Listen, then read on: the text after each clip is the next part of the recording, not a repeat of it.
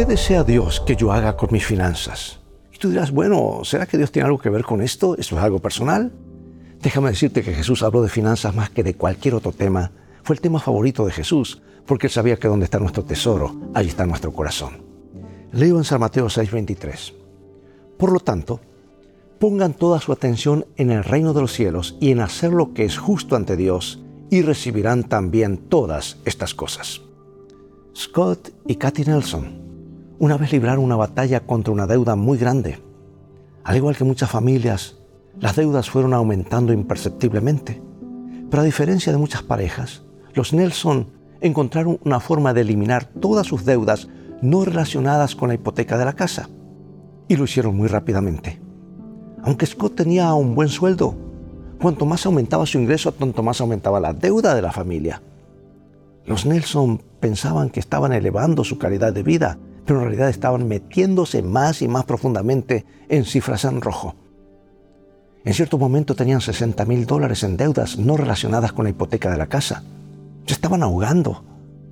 Entre los préstamos de estudiantes, un auto nuevo, las tarjetas de crédito y los gastos semanales de la casa, sus deudas cada vez eran más grandes. Y cuando finalmente se dieron cuenta de lo que, estaban, lo que estaba sucediendo, Katy le pidió a Dios que los ayudara a salir de ese abismo y comenzó a leer el libro de Proverbios, un libro que dice mucho sobre los principios financieros. Leyó un capítulo cada día del mes. Ella y Scott comenzaron a aplicar los principios financieros del cielo en sus vidas. Pusieron a Dios en primer lugar, porque la Biblia es un manual completo. Se aseguraron de diezmar honestamente. Su deuda comenzó a declinar. Dios los impresionó a vivir sujetos a un presupuesto no de acuerdo con sus caprichos. Scott y Katy obtuvieron de Internet un presupuesto básico. Un buen consejero cristiano los ayudó a descubrir los principios financieros y comenzaron a reducir los gastos. Pagaron primero sus tarjetas de crédito para liberar los intereses excesivos. A los dos años estaban libres de deudas.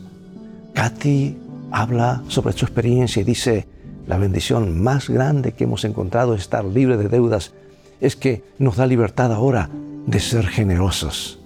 Siento mucha satisfacción en ello. Lo que ayudan, los que ayudan a otros, se ayudan a sí mismos, dice ella. Por eso, amigo y amiga, seguir los principios financieros de Dios es el camino a una libertad financiera duradera. Él promete atender nuestras necesidades. La clave de la seguridad financiera es colocar a Dios y sus principios en primer lugar y no nuestros propios deseos.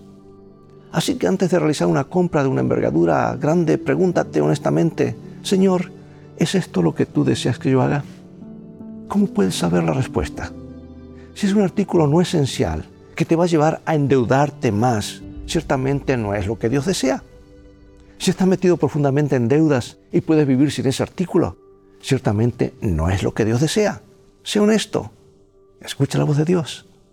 Presenta el asunto ante Él Luego toma una decisión basada en la mayor información posible.